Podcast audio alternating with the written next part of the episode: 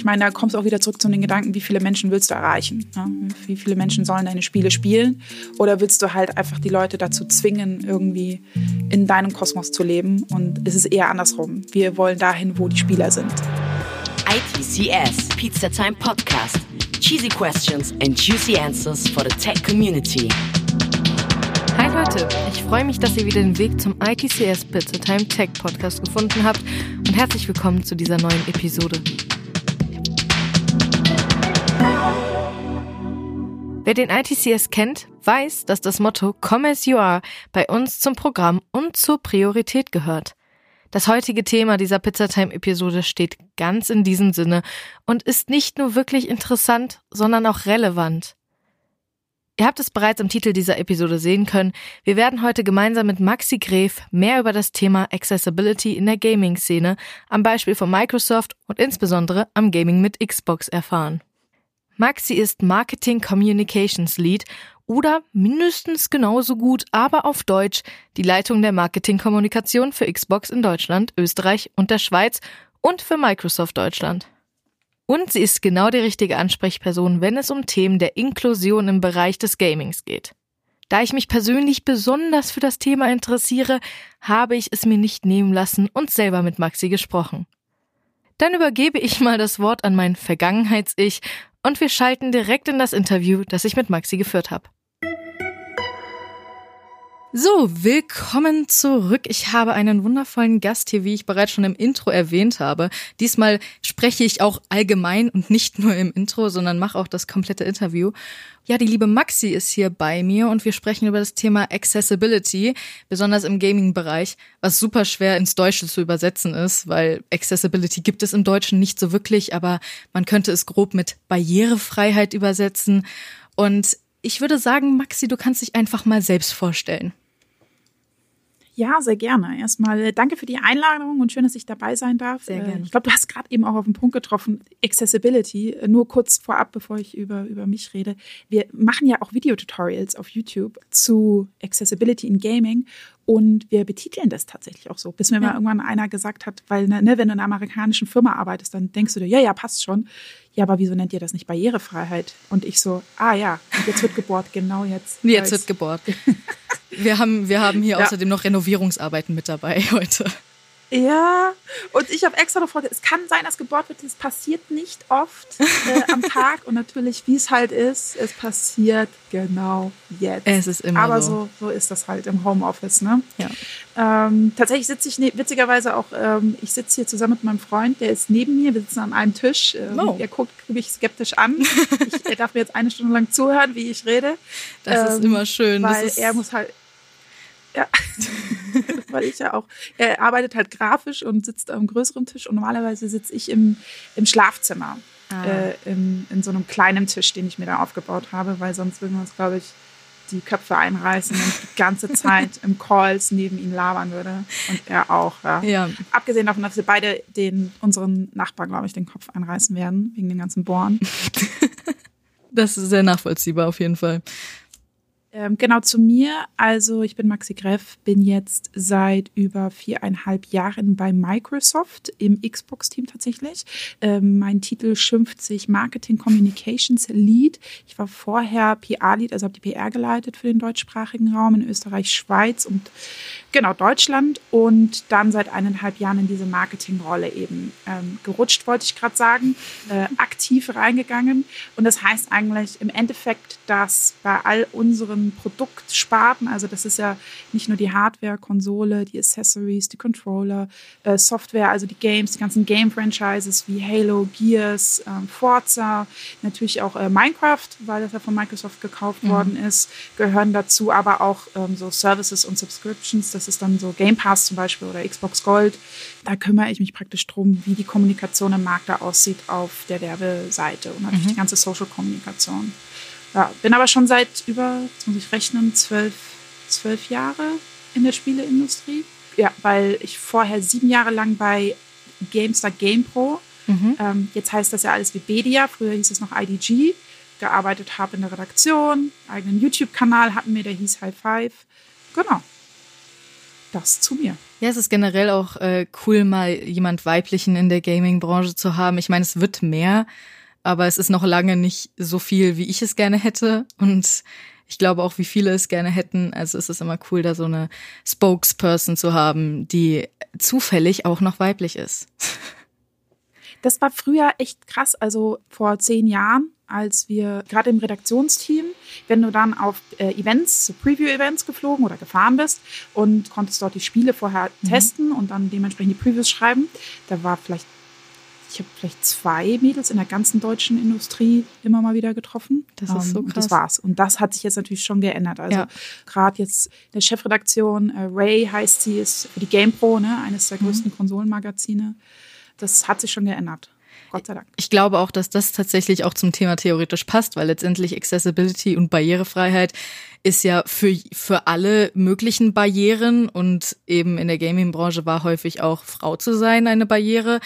Aber letztendlich über welche Barrieren sprechen wir hier eigentlich noch so? Also es gibt ja alles Mögliche, was Menschen von Gaming oder von IT-Dingen abhalten könnte ist, ist tatsächlich, also ich glaube, weniger Barrierefreiheit, sondern der Begriff Inklusion an sich mhm, am ja. besten, wenn du darüber nachdenkst, wie kannst du Leute inkludieren in allem, ähm, was du machst, um möglichst jeden zu erreichen. Ne? Und dann einer meiner allerliebsten Sätze, die ich im Microsoft-Universum gefunden habe, zu diesem Thema auch, ist ähm, auf Englisch heißt er, if we don't actively include, we unintentionally exclude. Also ne, wenn wir nicht aktiv inkludieren, grenzen wir unabsichtlich aus. So. Ja. Und das ist so ein, so ein Leitfaden, den finde ich immer ganz gut. Und bei Inklusion geht es wirklich, ähm, da kannst du auf jedem Level arbeiten. Da kannst ja. du natürlich sagen, ne, wie, wie fängst du an bei der Hardware, Software, aber auch, wie geht es weiter mit, wie ist, ist deine Marketingkampagne inklusiv, ist dein Event inklusiv, ist, ne, Stimmt, selbst wenn du in ein Meeting gehst, bist du in einem Meeting inklusiv. Da hatten wir mal ein geiles Training tatsächlich. Und da ging es darum, wenn du zum Beispiel, du gehst jetzt in ein Meeting rein und dann hast du natürlich unterschiedliche Typen von Menschen, die dir gegenüber sitzen und teilnehmen. Es kann jemand sein, der extrovertiert ist, introvertiert ist, aber du möchtest natürlich, dass jeder gehört wird und jeder seine Perspektive einbringen kann zu dem Thema. Und wenn du derjenige bist, der das Meeting leitet, ist das dementsprechend auch deine Aufgabe und dass du aktiv sagen kannst, okay, ne, weiß ich nicht, hier, Tom, was denkst du? Sabrina, hast du vielleicht noch Input oder aber die Möglichkeit gibst, wenn sie nicht aktiv sprechen wollen, vielleicht wollt ihr den Input auch nachher in einen One-on-One-Gespräch haben ja. oder mir per E-Mail schicken. Aber du musst halt dran denken, die Leute irgendwie mitzunehmen. Und das, das ist halt dieser große Batzen Inklusion, der wirklich in alle tausenden Richtungen geht. Aber ich glaube, wir wollen ja ein bisschen mehr über Accessibility sprechen. Generell ja, aber das, das, das stimmt. Das ist halt wirklich ein Riesending. Man muss sehr viel beachten, weil Menschen halt wirklich unheimlich unterschiedlich sind. Und das merkt man ja auch im Schulbereich oder sowas. Es ist einfach wirklich schwer, was zu machen, was ähm, alle wirklich mit einbringt und was für alle funktioniert. Und ähm, das ist natürlich super schwer, daran zu arbeiten. Und ich glaube, das kann wahrscheinlich auch ein Grund sein, weswegen sich so lange auch niemand wirklich daran getraut hat, gerade in der Gaming-Szene da Sachen zu entwickeln, die sich diesem Thema stellen, weil es eben so schwer ist, weil es so viele unterschiedliche Menschen gibt. Ja, das habe ich auch. Ich höre das oft, dass gerade wenn ich über das Thema rede, gerade auch die kleineren Publisher oder Developer dann mit so Fragen kommen, ja, also die Zielgruppe, lohnt sich das? Das ist doch so klein. Mhm. Ich habe nicht die Ressourcen, mein Team ist nicht groß genug, ich habe andere Features, die ich gerade priorisieren muss, sonst wird mein Spiel nicht fertig. Und das sind berechtigte Fragen. Ich finde, es kommt halt darauf an, was du erreichen willst auch. Wenn ich dann immer zurückfrage, hey, was ist denn dein Traum, wenn du dein Spiel entwickelst? Was hättest du denn am liebsten? Und meistens kommt natürlich dann die Antwort, ja, dass es jeder spielt. Ähm, ja. Und dass es sich super verkauft. Und klar, ne, das sind jetzt zwei Sachen. Und wenn du dir mal überlegst, das ist immer so ein Aha-Erlebnis von den fast acht Milliarden Menschen, die auf der Welt leben, sind über viereinhalb Milliarden mit dem Internet verbunden. Mhm. Und es sind in dem Rahmen 2,7 Milliarden Menschen, die tatsächlich spielen. Also auf verschiedenen Plattformen. Das ist schon unheimlich viel. Das, das, wenn man sich das mal so, ja, es sind ganz, und die wächst, die Zahl wächst so schnell. Ja. Und auf ne, Mobile, Desktop, PC, Konsole, unterschiedliche Genres, unterschiedliche Plattformen natürlich mit wann, auch unterschiedliche Zeiten. Und da ist, also es ist fair zu sagen, ich möchte meine, meine Zielgruppe eingrenzen. Ne? Du, nicht jeder hat Bock auf ein großes MMORPG mhm. oder möchte irgendwie jetzt vielleicht taktisch spielen, hat mehr Bock auf Adventures oder will Jump'n'Run oder mal ein bisschen Rennen fahren, äh, ein bisschen FIFA spielen. Aber ich glaube, dass wir schon mehr Türen schließen, als es nötig ist. Ähm, mhm. Das heißt im Endeffekt, du musst jetzt nicht eine Allgemeinlösung schaffen von, vom Grund auf, sondern als Team hilft es da einfach zu sagen, okay, welche Türen möchte ich dieses Jahr oder dieses Quartal oder in diesem Spiel öffnen? Welche lasse ich noch geschlossen und die, da kümmere ich mich vielleicht beim nächsten Spiel drum. So Schritt für Schritt zu gehen. Ja. Also sich für ein Feature zu entscheiden, wo man sagt, okay, da die Tür wollen wir öffnen und ich glaube, das hilft immens, wenn man so denkt und nicht halt einfach so, okay, ich muss jetzt wirklich alle erreichen, ich muss jetzt schauen, dass für Leute, die eingeschränkt sind in ihrem Sichtfeld oder auch beim Hören oder mobil eingeschränkt sind an sich, muss ich jetzt alles plötzlich auf einmal schaffen. Ja, ich glaube auch gerade eben die Sache ist, welche Türen öffne ich und nicht welche Türen lasse ich geschlossen. Also ich glaube mehr der Fokus eben wirklich zu gucken, okay, an wen richte ich mich und welche Türen öffne ich. Ich glaube, man kann sich nämlich so in diesem Gedanken verlieren, okay, wir haben diese Türen aber alle noch geschlossen und die wollen wir aber eigentlich auch alle noch öffnen. Aber das schaffen wir niemals im Zeitrahmen, den wir haben. Und gerade eben kleine Entwickler, die halt wirklich ein kleines Team haben. Und ich persönlich spiele eigentlich Indie-Spiele mit am liebsten. Deswegen kann ich mir vorstellen, für die ist es wahrscheinlich unheimlich schwierig, aber gerade die wollen eben natürlich auch gerne Menschen erreichen, die irgendwie ja, vielleicht sonst nicht so erreicht werden. Aber da ist es natürlich cool, wenn sich so eine große Firma wie Microsoft sich dem mal widmet, weil da ist halt einfach auch das Geld und da ist auch irgendwie die Möglichkeit, da sind die Menschen, da ist die Forschung dahinter, die sich dahinter setzen kann.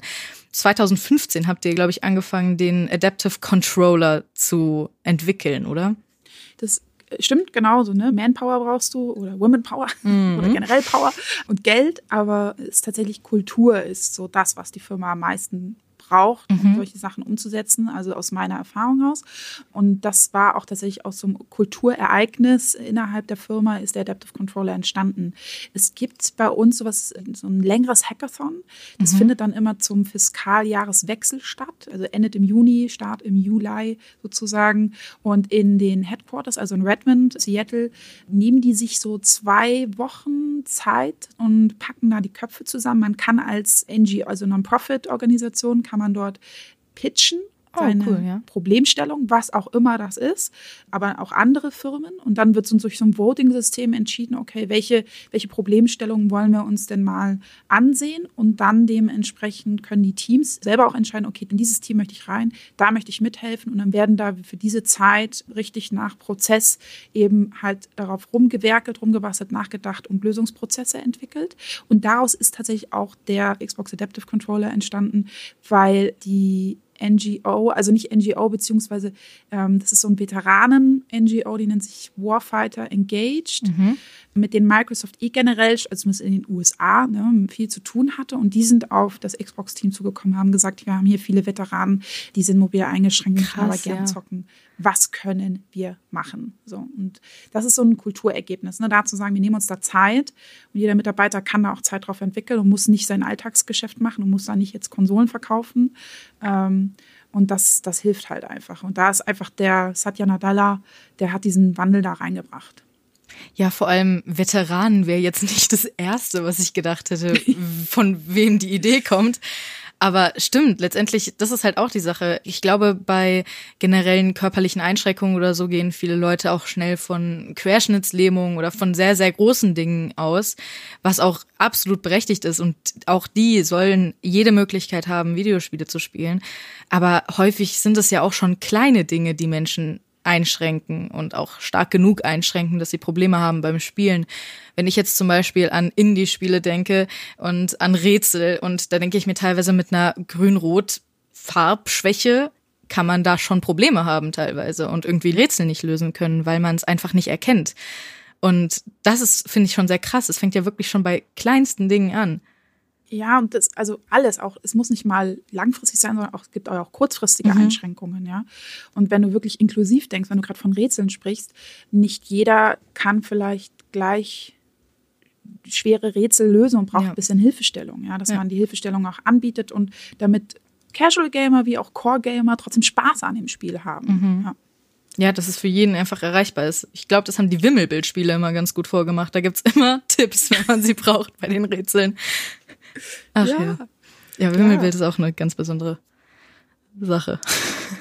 Deswegen das Feedback ist halt auch immer wichtig mhm. ähm, und das Feedback der Community und der Adaptive Controller wurde ja auch mit unterschiedlichen gemeinnützigen Vereinen auch entwickelt. Also mhm. im Endeffekt ist das Prinzip so, dass du halt merkst, okay, da ist halt eine Exklusion oder da wird jemand nicht integriert, du identifizierst das und dann ziehst du halt eben die Community und Menschen halt mit ein, um halt deren Perspektive zu bekommen und dann wäre der nächste Schritt, du löst das so, nach, wenn mhm. du jetzt noch diesen drei Grundprinzipien denkst. So.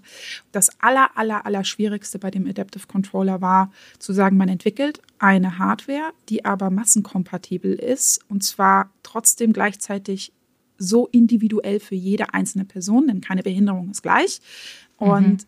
jeder kann trotzdem sein individuelles Setup erstellen. Das war, glaube ich, der komplizierteste Part an dieser Geschichte. Das glaube ich. Und es gab halt unterschiedliche Vereine. Äh, es gibt Able Gamers Charity zum Beispiel, dann die Special Effect ist eine UK Foundation, mhm. soweit ich mich erinnere. Und Zerebralparese ist das deutsche Wort. Ich kann das Englisch ah, ja. nicht aussprechen, aber es ist auch eine Foundation. Und da ist die Connection, also ich weiß es nicht, ich vermute es nur, weil der Sohn von Satya Nadella lebt mit dieser Behinderung sozusagen mhm. oder mit diesem Umstand. Und ich glaube, das ist auch eines mit der Gründe, warum Satya diesen Kulturwandel mit sich gebracht hatte. Aber das war eine der Foundations, mit denen das Xbox-Team in der Entwicklung auch zusammengearbeitet hat, um zu gucken, ist das wirklich hilfreich? Müssten die Knöpfe dahin, um vielleicht den Zuhörern mal ein bisschen zu erklären, was ist der Adaptive Controller? Man genau, ja. glaube ich, wenn man es nicht gesehen hat. Also, ne, ich empfehle auf jeden Fall ein Video zu gucken, weil es nicht einfach, aber ich versuche es mal so gut wie möglich zu beschreiben. Der traditionelle Controller, der in der Hand liegt, ne, da gehen wir davon aus, wir können den mit zwei Händen halten. Wir können alle 15 Knöpfe da drauf und die zwei Trigger, die zusätzlich oben an Schultertasten, äh, können die mit all unseren Fingern drücken und erreichen, wie gesagt. Und wenn dies aber nicht der Fall ist, dann würde eben der Xbox Adaptive Controller ins Spiel kommen. Der sieht ein bisschen aus wie so eine Herdplatte, also oder wie so ein DJ-Pult. Stimmt. Weiß, weißes Brett mit zwei großen Platten drauf, so könnt ihr euch das vorstellen. Aber das Herz dieses Controllers ist tatsächlich hinten an der hinteren Kante. Und zwar befinden sich dort 19 Ports, also 3,5 Millimeter Klinkenlöcher, sage ich mal, damit halt eben diese Klinkenstecker da rein können. Und für jeden einzelnen Knopf, also für A für Springen oder X oder B, ne, für Nachladen, was auch immer, für Rennfahren, Gas geben und so weiter, befindet sich hinten eben, befinden sich diese Ports. Und die sind dafür da, dass du adaptiv dein Setup so erstellen kannst, wie du es brauchst. Das heißt, es gibt so Peripheriegeräte, wie zum Beispiel so ein kleines Gaspedal. Mhm. Und da ist ein 3,5 mm Klinkenstecker dran. Das kann ich jetzt hinten eben an diese Herdplatte, würde ich die ganze Zeit sagen, dran stecken und in den Slot rein. Das wäre jetzt RT beim Xbox-Controller, mhm. wo bei Forza Horizon zum Beispiel Gas gegeben wird. Und dann funktioniert das. Das wird per Wi-Fi verbunden mit entweder der Xbox-Konsole oder Windows 10 PCs. Geht auch Vista, geht auch 7 das ist aber auch super gut, dass das an Rechnern funktioniert. Also gerade für Menschen, die eben hauptsächlich an Rechnern spielen, wo ich mich auch mit einschließe, ist es halt super cool, dass es auch dafür benutzt werden kann. Weil es gibt einfach Menschen, die präferieren einen Computer gegenüber einer Konsole. Und wenn man eben die Möglichkeit hat, das nicht nur für die Konsole zu benutzen, sondern auch für den Rechner, finde ich sehr, sehr cool. Ja, und das, das, ist, das ist tatsächlich das Spannende zu sagen. Deswegen, also bei uns kommen die Spiele ja auch nicht exklusiv auf Konsole, sondern wir haben irgendwann mal vor zwei Jahren gesagt, ey, unsere Exklusivspiele wirst du auch auf Windows 10 bekommen mhm. und auf PC und auch nicht eingeschränkt zu sein. Die bekommst du nur über unsere Microsoft Store online digital, sondern halt auch wirklich fast alle über Steam zum Beispiel. Ja.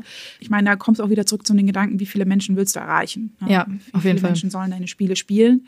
Oder willst du halt einfach die Leute dazu zwingen, irgendwie in deinem Kosmos zu leben? Und es ist eher andersrum. Wir ja. wollen dahin, wo die Spieler sind. Ja. Und dementsprechend wollen wir auch den Spieler erreichen und denen das anbieten, so zu spielen, wie sie Bock haben. Und dafür ist auch der Xbox Adaptive Controller da.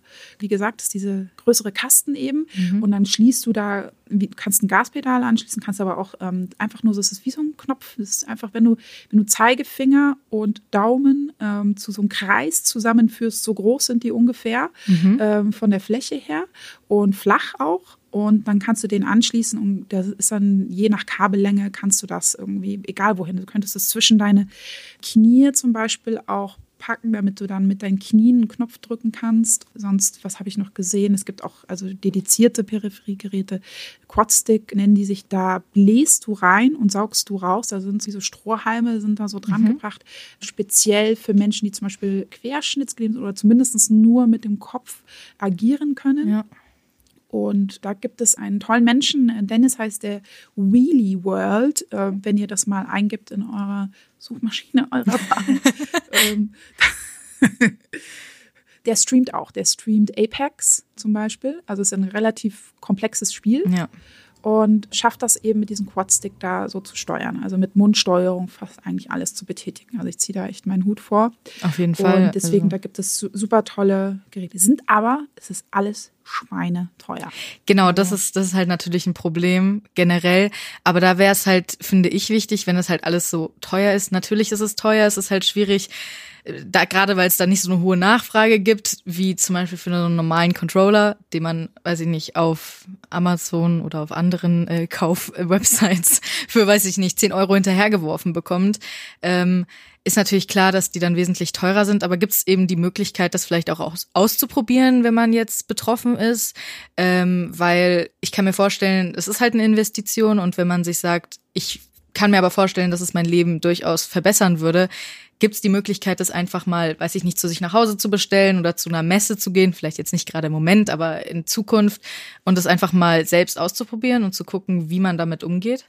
Das ist ein sehr guter Punkt. Da haben wir tatsächlich auch schon, also da arbeiten wir auch dran, weil aktuell zum Beispiel kannst du den Controller nur via dem Microsoft Store kaufen, aber mhm. wir sind dran, das mit den Händlern zu erweitern und die Händler sind auch alle interessiert. Und der Standard, also oder der traditionelle Controller, der kostet so circa 60 Euro. Mhm. Ähm, und der Xbox Adaptive Controller kostet 90 Euro. Okay, wir ja. verdienen da kein Geld dran. Also das ist auch die Lizenz äh, für den Adaptive Controller ist frei. Da kann jeder Third Party IoT-Devices oh, entwickeln cool. oder Peripheriegeräte. Muss halt natürlich nur abgestimmt werden mit dem Team, aber hat ja. jetzt keine extra Kosten. Aber das ist so schon so niedrig gewählt, wie es geht. Also Klar, ne, es ist ein größerer ja. Controller, es sind, es sind andere Mengen, die produziert werden. Es verkauft sich jetzt nicht wie geschnitten Brot, sondern ja. es ist halt wirklich einfach, um Optionen zu schaffen. Ähm, und aber das ist genau, auch da hast du wirklich den Punkt getroffen, ist, ne, man will es ja auch ausprobieren. Man kann jetzt nicht einfach sagen, ich kaufe jetzt für 90 Euro den Controller, vielleicht habe ich einen PC, also oder brauche mhm. extra eine Konsole, aber so diese einzelnen Knöpfe, diese Switches nennen die sich, die kosten auch schon 50 Euro. Ja. Das ist eigentlich so, so ein Knopf kostet fast genauso viel wie der traditionelle Controller. Da ist man natürlich schnell, je nach Setup, was man haben möchte, kann man natürlich schnell irgendwie bei 300 Euro landen oder 400 oder 500. Und wenn das dann für einen nicht passt, ist das dann natürlich super schwierig. Ne? Ja. Klar, es Rückgabebedingungen.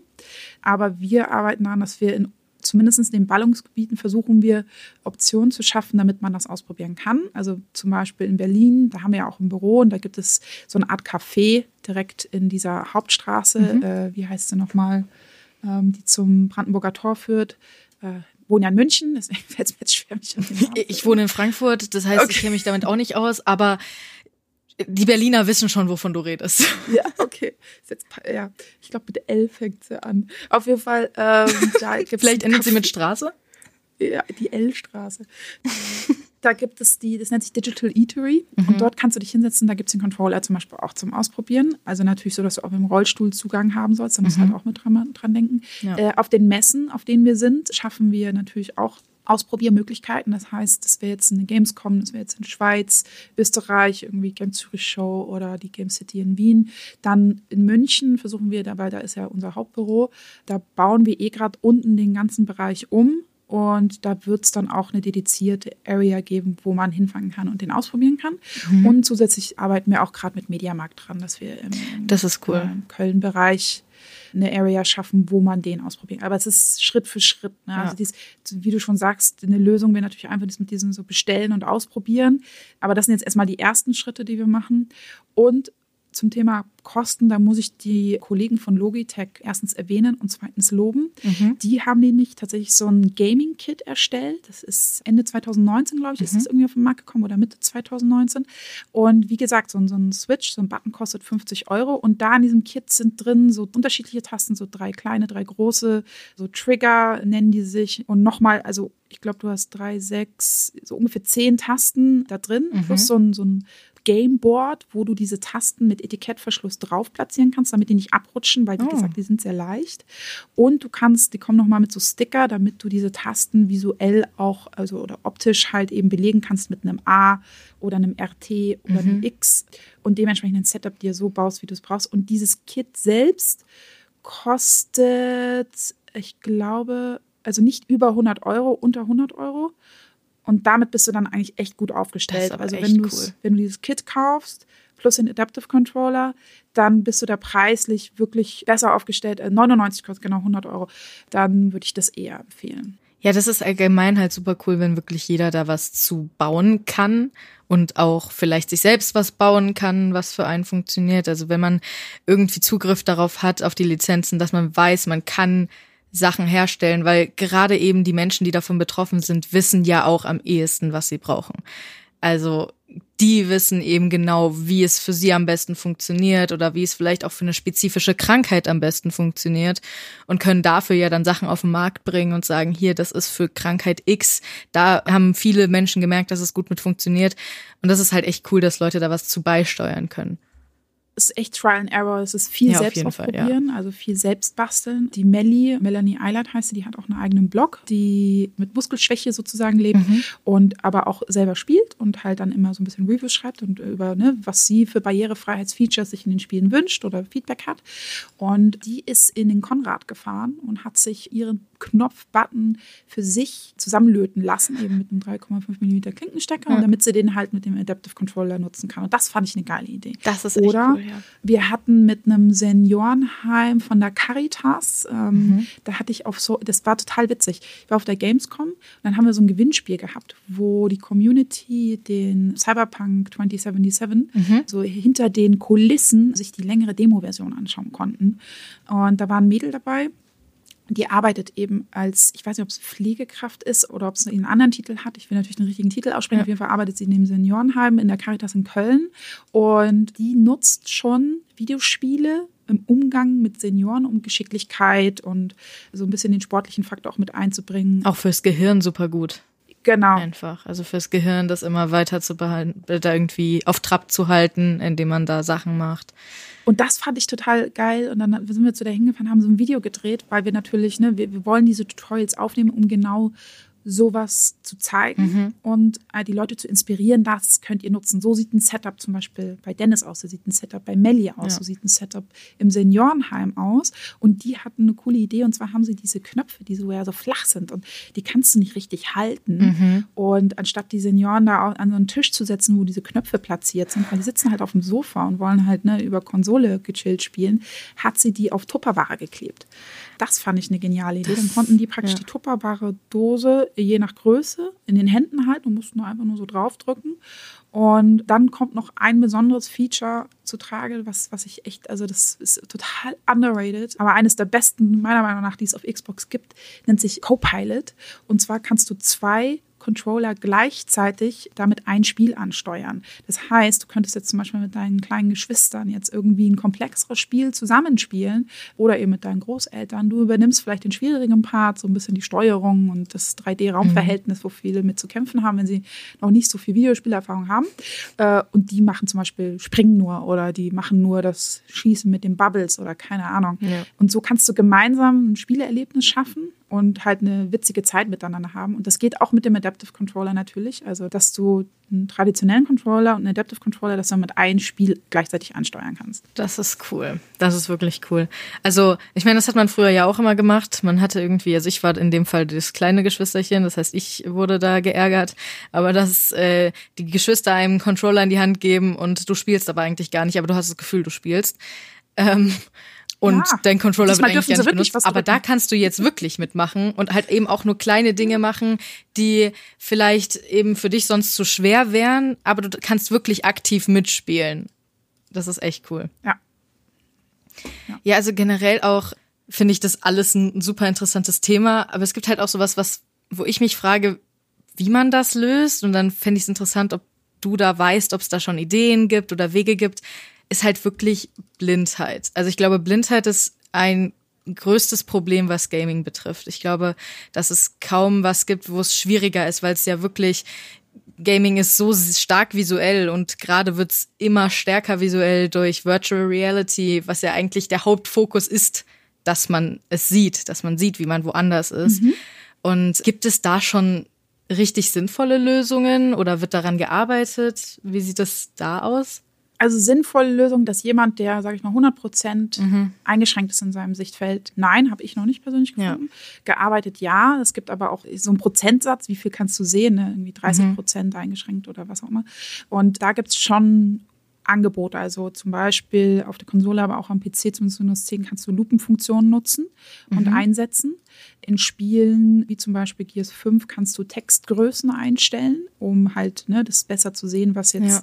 irgendwelche Befehle betrifft oder wenn halt Untertitel erscheinen bei Cutscenes. Es gibt Geräte, jetzt ist mir der Name entfallen, die habe ich vor anderthalb Monaten habe ich die kennengelernt. Das ist so ein Gerät, das setzt du dir so ein bisschen auf die Brust und Schulter mhm. und es vibriert praktisch bei Trailern, wenn es jetzt besonders intensiv ist. Es gibt die Musik halt, den Bass weiter ah, okay. über eben eben dieses Device, was du dir so ein bisschen da auf die Schulter und auf die Brust setzt, was Ne, selbst wenn du jetzt irgendwie einen Song hörst oder einen Trailer hörst, ohne jetzt das Bildmaterial zu sehen, dann hast du ungefähr einen Eindruck, ah, okay, da wird's jetzt, da geht's jetzt ab, da explodiert was oder, ne, oder wird ein bisschen getanzt oder das fand ich ein spannendes Gerät als, ja. als zusätzlichen Inputmaterial. Also die Controller vibrieren ja auch und geben auch Feedback, ja. einfach um ein bisschen mehr Spannung zu geben. Das könnte auch eine Funktion sein, wo man sagt, kann man, wenn ein Gegner in Call of Duty irgendwie, ne, in mhm. Warzone, was ja jetzt aktuell ziemlich viele spielen, wenn die da irgendwie in einer bestimmten Nähe sind, ähm, dass der vibriert auf eine bestimmte Stärke. Ja, das ist cool, ja.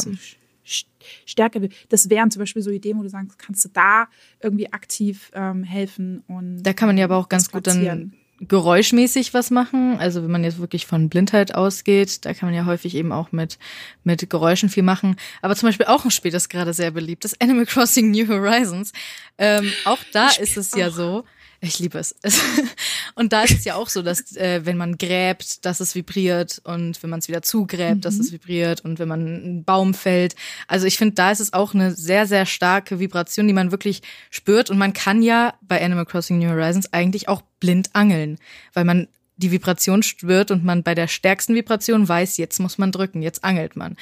Und ich glaube, das sind schon ja. Wege in die absolut richtige Richtung es muss ja auch nicht unbedingt so sein, dass, dass ähm, man wirklich jedes Spiel für jeden accessible macht, weil ich glaube, das ist einfach, das ist utopisch. Das, das geht einfach nicht. Ach, das wäre aber, ich, ich finde das ein schönes das wär, Ziel. Das wäre ein sehr schönes Ziel. Das wäre auf jeden Fall ein super schönes Ziel. Aber so ja. generell ist es halt einfach cool, wenn man merkt, die Leute können einfach mehr Teil daran haben, als sie es früher konnten. Und ich finde es eigentlich auch krass, dass es so lange gedauert hat. Okay, Gaming ist eine relativ mhm. junge Branche, wenn man das jetzt mal vergleicht mit anderen. Aber an sich hat es ja doch schon ziemlich lang gedauert, bis sich da wirklich jemand mal rangesetzt hat und gesagt hat, hier, wir nehmen das jetzt in die Hand, wir nehmen das Geld, wir nehmen die Menschen, wir nehmen das alles in die Hand und kümmern uns darum, da was zu entwickeln, was wirklich hilft. Wieso glaubst du, hat das so lange gedauert? Oh, das, also, ähm, also es ist nicht nur Accessibility, ist generell Inklusion, ja. Also mhm, mhm. ich glaube, es gibt wenn, wenn ich aus meiner Erfahrung, also aus meiner persönlichen Perspektive, gibt es für mich einmal zwei Punkte. Also ich glaube einmal, ähm, wie, wie jeder darüber nachdenkt. Also ich, die World Health Organization heißt ja, die internationale ja, sozusagen. WHO, ja. Genau, Organisation, die sich damit auseinandersetzt. Die hat ja 2014, hat, es gibt ja unterschiedliche Definitionen von Disability mhm. bzw. Behinderung, auch im, im deutschsprachigen Raum. Und die hatten das neu definiert. Ähm, eben 2014, indem sie gesagt haben, das ist jetzt nicht irgendwie, es hieß früher Personal Health Condition, so, ne? Mhm. Und dann wurde es in so einem sozialen Modell umdefiniert und nennt sich Mismatched Human Interactions, also ne, die, ah, okay. der Gap zwischen dir und deinem Umfeld so ein bisschen. Genau, die ungleiche quasi Interaktion. Also du ähm, genau. handhabst Dinge nicht unbedingt genauso wie andere. Ja, zum Beispiel einfach, ne, du bist im Rollstuhl, du kommst jetzt an eine Treppe ran und du willst ja. nach oben und da ist nichts da. So. Und dann überlegst du dir, okay, ja. was, was ist jetzt denn da die Behinderung? Ist die Behinderung, dass er am Rollstuhl sitzt oder sie? Und dann sagst du, nee, das ist es nicht. Ja. Auch nicht. Auch nicht der, auch nicht der Umstand, der dich in diesen Rollstuhl geführt hat, ist das auch nee. nicht, sondern es ist eigentlich die Treppe. So. Beziehungsweise die fehlende Alternative zur Treppe quasi. Genau, also ne, ich will jetzt nicht die Erfinder der Treppe schlecht machen, weil sie sind großartig. Und Treppen haben schon ihren Sinn. Und äh, nee, aber es ist halt einfach wie kann trotzdem eine Treppe inklusiv sein und Leute daran teilhaben, ja. dass jeder sie richtig nutzen kann. Ich habe witzigerweise, was Treppen betrifft, ich habe auf Yanko Design heißen die auf äh, Instagram. Die mhm. machen einfach mal ab und zu so Konzepte, ohne dass sie verwirklicht werden. Und die hatten letztens so ein, so ein Treppenbeispiel, wo so ein Geländer an, ähm, ne, hast ja normalerweise links oder rechts mhm. dein, dein Geländer, wo du dich dran festhalten kannst, wenn du eine Treppe hochgehst in einem Haus. Und dann knickt es ja so um meistens, ne, damit du wieder mhm. höher gehen musst. So ein, ja. Bist du auf der ersten Stufe. Und dann anstatt, dass das so rundrum geht, geht, da knickt praktisch das Geländer ab nach unten und ist so eine Art Sitzmöglichkeit, so eine kleine U-Form. Oh sodass Senioren sich einfach das Gelände nutzen können, um da einfach mal ganz kurz auszuruhen, wenn es ihnen halt schwerfällt, irgendwie drei, vier Stockwerke da auf einmal zu nehmen. Das sind echt so, so die geil. kleinen Dinge, aber das sind die, die schon riesen Unterschiede machen. Ja. Also, das ist ja wirklich so. Also, auch wenn du, was weiß ich, vielleicht einfach ein Mensch bist, der schnell Krämpfe in den Beinen kriegt oder was weiß ich, du möchtest dich nicht wirklich direkt mitten auf der Treppe hinsetzen dann hast du da einfach die Möglichkeit, dich kurz auszuruhen und danach weiterzugehen. Ich, das sind so die kleinen Dinge, die aber, wo sich die Menschen, und ich glaube, das ist das Wichtige, ich glaube, das ist das, weswegen wir darüber gerade sprechen und weswegen dieses Thema so relevant ist, ist, dass sich die Menschen eben integriert fühlen und inkludiert fühlen und sich fühlen, als würden sie dazugehören und eben nicht ausgeschlossen und immer diese permanente Erinnerung haben, dass sie etwas nicht so können wie vielleicht andere. Und ich glaube, dass das genau das Ziel ist, den Menschen zu zeigen, hey, du bist genauso wie wir in dieser Welt, hast alles Recht hier zu sein und wir versuchen alles, dass du alles machen kannst, so wie jeder andere auch. Ja, und das ist wirklich das Schöne an dieser Geschichte, ist, wenn du halt eben für einen bestimmten Aspekt Idee jetzt entwickelst, wie zum Beispiel diese Treppe, ja. dann hast du nicht nur Dinge, sondern halt auch so viel mehr, ohne es vielleicht zu wissen. Also das, ja. du erreichst einfach generell dafür mehr, für mehr Leute. Und dann kommt halt noch der zweite Punkt. Ich glaube, der gesellschaftliche Wandel, mhm. wo du stark gemerkt hast, war letztes Jahr im Juni, da ist ja Pride Month, mhm. also ja. die ganzen LGBTQ-Paraden. Bei uns in Deutschland heißen die ja Christopher Street Day meistens. Und dann gab, habe ich das in der Social Community gesehen, wie sich auch einige beschwert haben, weil so viele Firmen, also wirklich viele von Nike, was auch egal wer, wir ja auch dann ähm, unser Logo in Regenbogenfarben mhm. verändert haben, was cool ist, aber dann der deutsche Skeptiker natürlich sagt, ja, ja, jetzt springt ihr halt auf den Trend mhm. auf und wollt hier ne, einen auf Gutmensch machen. Gab es auch, ja. ne, so Kritik. Und das merkst du in dem Generationswandel halt auch von Gen Z, denen es weitaus wichtiger ist die Werte einer Firma als jetzt irgendwie vielleicht das Preis-Leistungs-Verhältnis. Ja. Und da passen sich die Firmen auch an. Das ist natürlich marktwirtschaftlich, kannst du sagen, oh Gott, ist das ethisch jetzt wirklich so cool. Ja. Aber da gewinnt halt jeder im Endeffekt. Ja, genau. Wenn das jede Firma übernehmen würde, ein Kulturwandel, weil sie denkt, dass sie damit mehr Geld verdient, dann be my guest. Ja, ist genau, genau auch mein Gedanke. Wenn ihr damit mehr Geld verdient, aber dafür netter zu Menschen seid und alle inkludiert, dann gerne. You go. Macht das. Ja. Aber deswegen, und du merkst diesen Wandel und da, da das merken andere Firmen auch. Deswegen wird dieses Accessibility-Thema nicht nur interessanter, weil es natürlich auch die Zielgruppen mehr mhm. anspricht ne, und deine Werte besser mhm. darstellt, aber auch, weil, wenn du über Inklusion denkst in deinem eigenen Team, bei deinen Mitarbeitern. Ne? Es ist immer noch ne, Frau, ja. Mann, Hintergrund und so weiter und Religion und sexuelle Orientierung.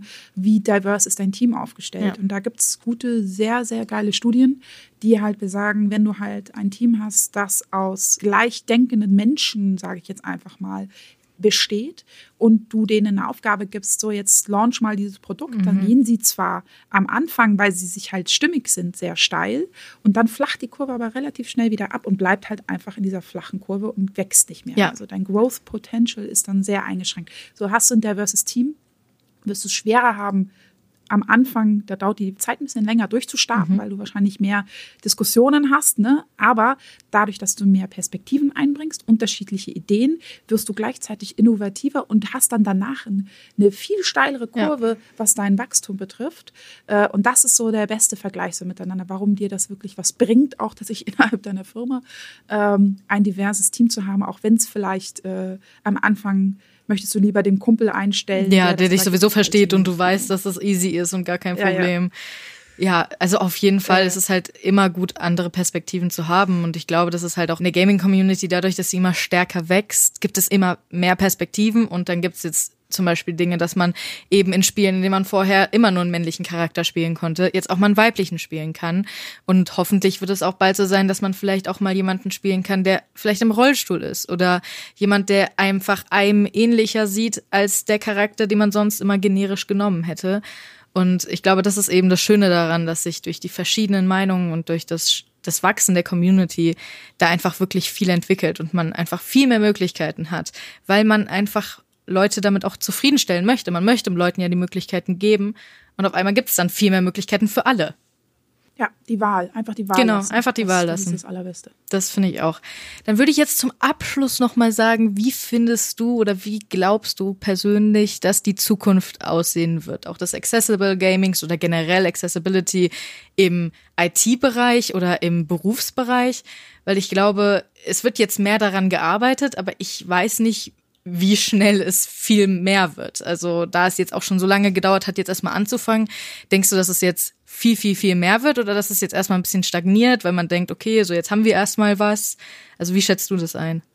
Ich glaube, da kann jeder selbst in seinem eigenen Bereich dazu beitragen. Mhm. Also alle, die, die selber, egal in welchen Art entwickeln oder selbst Event veranstalten oder was auch immer in ihrem Beruf, ist es eigentlich tatsächlich egal, in welchem Beruf man ist. Ja.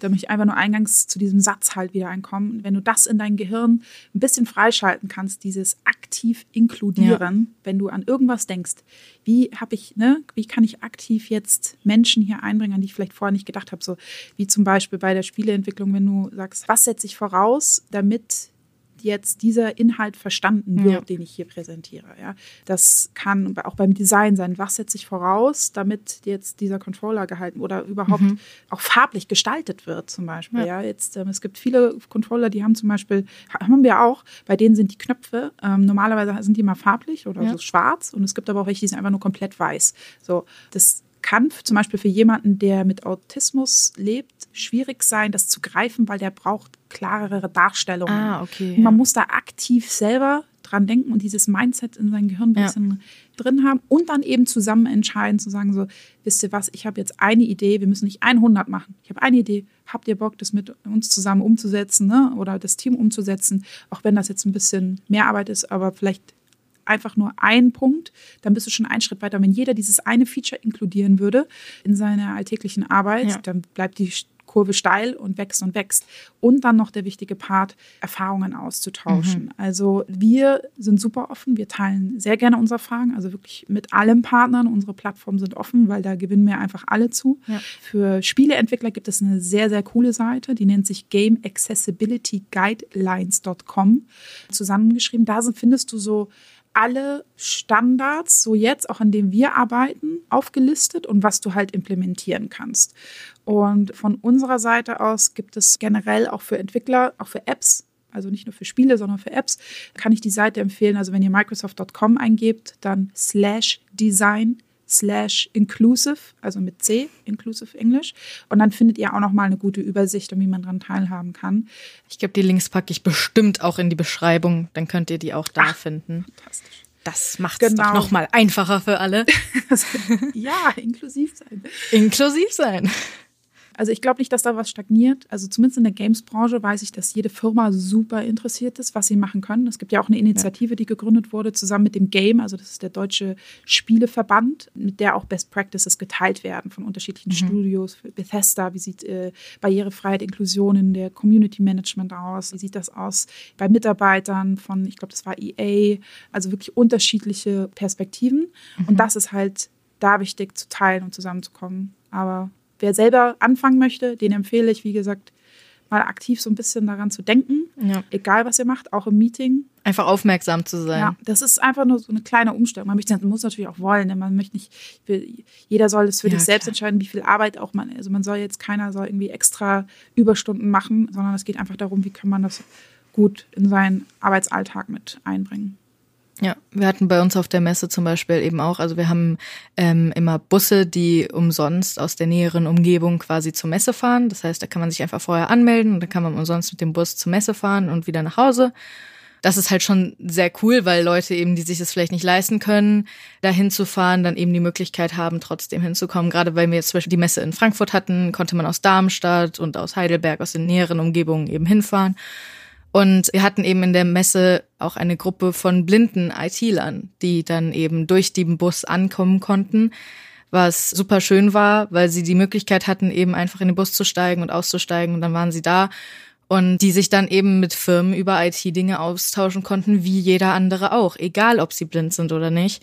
Das fand ich persönlich auch eine sehr, sehr schöne Sache und ich glaube, sowas muss es einfach häufiger geben und äh, sowas muss einfach Routine auch werden. Ich glaube, es sollte gar nichts Besonderes mehr sein. Gerade Messen, also wenn ich da noch kurz eine Minute drauf verbringen kann, die nur als Beispiel, damit ihr einen Vergleich seht. Also wir hatten die Gamescom vor zwei Jahren, hatten wir einen Stand, also Xbox hatte aber einen sehr großen Stand und hatten wir, glaube ich, eine Rampe ähm, vor einem echt großen Stand und wenn halt einer im Rollstuhl gekommen ist, gefragt, mhm. wo ist denn eure Rampe, dann sagst du, ja, so ungefähr zehn Meter da hinten und das ist ja voll, bis die erstmal da sind, bis sie das gefunden haben, dann da drauf kommen. Also ja. mega umständlich. Gerade weil die Gamescom auch sehr leer immer ist, ja. ne? Und man kommt da sehr gut durch die ja, Gänge und so. Diese 280.000 Menschen, das ist nicht viel.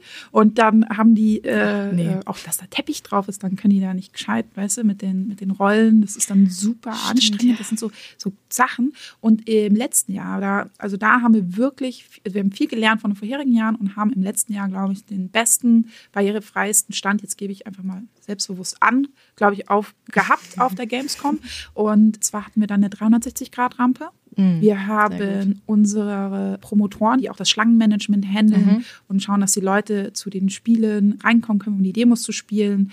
Und auch generell bei Fragen, die hatten alle T-Shirts an, wo hinten halt eben draufsteht, so, okay, wenn du Hilfe brauchst, dann sprich mich an, halt auch mit diesem mhm. universellen Rollstuhlzeichen. Ja. Wir hatten überall Schilder aufgestellt, so, ne, wir haben barrierefreie Zugänge und Optionen, so dass du spielen kannst, sprich uns bitte an. Und wir haben auch die Mitarbeiter alle am Anfang nochmal dediziert trainiert. Also gebrieft, so was ist der Umgang, was sind die No-Gos, zum Beispiel, ne, darfst den Rollstuhl nicht anfassen, sei auf Augenhöhe, um den, mhm. auch die Angst zu nehmen, wie gehst du in Situationen um, also. Ja, auf jeden Fall, das ist auch immer schwer. Ja, und das, das, da, da gab es einer, der hat mich dann angesprochen und gesagt, ich fühle mich bei euch so wohl, weil direkt Leute auf mich zukommen ne, und freundlich sind, während ich halt auf anderen Ständen gehe und ich das Gefühl habe, wenn mich jemand anguckt, dass die dann Angst haben und die drehen sich dann weg. Und die Angst ist ja auch okay. Wenn man nicht weiß, dann hat man ja auch Angst und das ist auch fein und dieses Gefühl ist okay, aber ähm, man will ja auch nichts kaputt machen. Daher kommt ja die Angst. Man will ja versuchen, Leute zu schützen.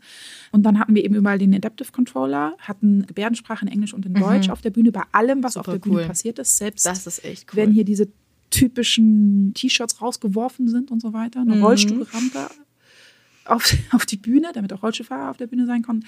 Und wenn du so ein Keyboard für die, für die Knie, sodass wenn du zum Beispiel, weil wenn du auf Messen bist und du willst Videospiel spielen, sitzt du nie. Du stehst eigentlich immer an so ja. Art Kiosken, so Stationen. Ja. So, wenn du mit dem Rollstuhl davor fährst, ist meistens der Bildschirm auch zu hoch. Deswegen konntest mhm. du bei uns die Bildschirme konntest du nach unten drehen und mit einem Keyboard auf deinem Schoß konntest du dann praktisch dann dort direkt spielen, wenn du nicht auf die Höhe gekommen bist, wo jetzt das Keyboard sozusagen lag auf dem Tisch. Also das und das, wir haben so viel cool. gelernt ja, und das, das, deswegen Messen sind auch echt ein wichtiger Punkt. Und man denkt gar nicht, also mir war das auch überrascht, seitdem wir den Adaptive Control hatten, wie viele Rollstuhlfahrer tatsächlich auch auf Videospielmessen sind.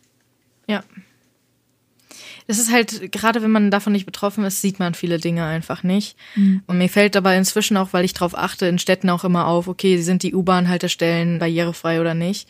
Und da finde ich halt einen krassen Unterschied, gerade zu Frankfurt und London. Da muss ich jetzt mal ein bisschen shamefully Frankfurt loben. Hier wird nur gezeigt, ey, diese U-Bahn-Haltestellen sind nicht barrierefrei. Und zum Beispiel in London wird gezeigt, welche barrierefrei sind. Und das ist der riesige Unterschied, weil da sind dann so ein paar, die sind dann halt barrierefrei und bei uns sind ein paar, die nicht barrierefrei sind sind. Und das sind wirklich die Unterschiede und das sollte halt einfach wirklich normal werden, dass jedem die Möglichkeit geboten wird, überall hinzukommen. Ja, wird's bestimmt, es wird alles besser und jeder ja. von uns kann, kann dazu beitragen. Auf jeden Fall. Dann danke ich dir sehr für dieses Gespräch. Es hat mir sehr viel Spaß gemacht. Sehr gerne. Danke, dass ich da sein durfte. Sehr gerne. Und sämtliche Links auch zu Maxi und alles an Infos findet ihr natürlich in der Beschreibung. Ah, cool. Dann kann ich jetzt so wie äh, subscribe, like, hit the bell button noch. genau, ja. so ungefähr. Und äh, jetzt hört ihr im Outro noch mal mich. Äh, wird, wird bestimmt lustig. Ich weiß nicht, was ich sage, aber ich sage bestimmt gute Dinge. Sehr gut. Und jetzt habt ihr es auch schon ins Outro dieser Episode geschafft. Schickt uns doch gerne über Social Media eure Gedanken und Meinungen zu diesem Thema. Was war neu für euch oder was besonders interessant? Mir hat tatsächlich generell dieses ganze Thema besonders gut gefallen und ich fand das Gespräch mit Maxi super schön. Es hat total viel Spaß gemacht und wir haben uns echt gut verstanden. Ich glaube auch, dass es einfach generell ein schönes Gespräch über ein Thema war, über das vielleicht so im Alltag nicht so häufig gesprochen wird. Wenn ihr mehr von Maxi erfahren wollt, dann schaut doch in die Beschreibung dieser Episode. Dort findet ihr einige weiterführende Links und auch zum Beispiel den Link, den Maxi schon in der Episode angesprochen hat. Außerdem findet ihr dort natürlich auch die ITCS Social Media Handles, um kein Update zu verpassen. Wir halten euch da nicht nur über kommende Podcast-Episoden auf dem Laufenden, sondern auch über alle Updates zum ITCS. Diese Episode wurde nicht nur aus der Corona-Quarantäne produziert, sondern vielleicht ja auch aus der Quarantäne angehört. Wenn das so ist, dann hoffen wir, dass diese Episode euren Alltag etwas bereichern konnte. Bleibt gesund und bis nächste Woche. Ciao. ITCS, Pizza Time Podcast.